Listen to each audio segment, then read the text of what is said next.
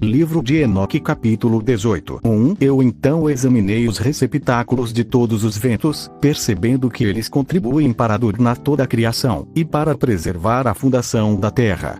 2 Eu examinei a pedra que apoia os cantos da terra.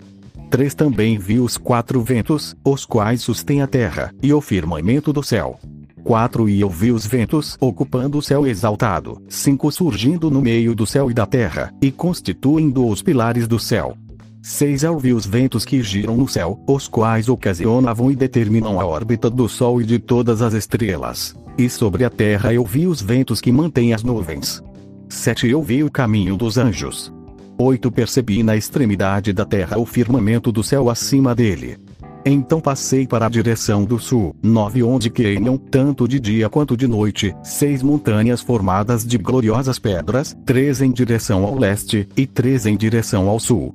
Dez aquelas que estão em direção ao leste eram de pedra multicolorida, uma das quais era de margarite, e outra de antimônio. Aquelas em direção ao sul eram de uma pedra vermelha. A do meio aproximava-se do céu como o trono de Deus um trono composto de alabastro, o topo do qual era de safira. Vi também um fogo flamejante suspenso sobre todas as montanhas. 11 Lá eu vi um lugar, do outro lado de um extenso território, onde águas foram coletadas.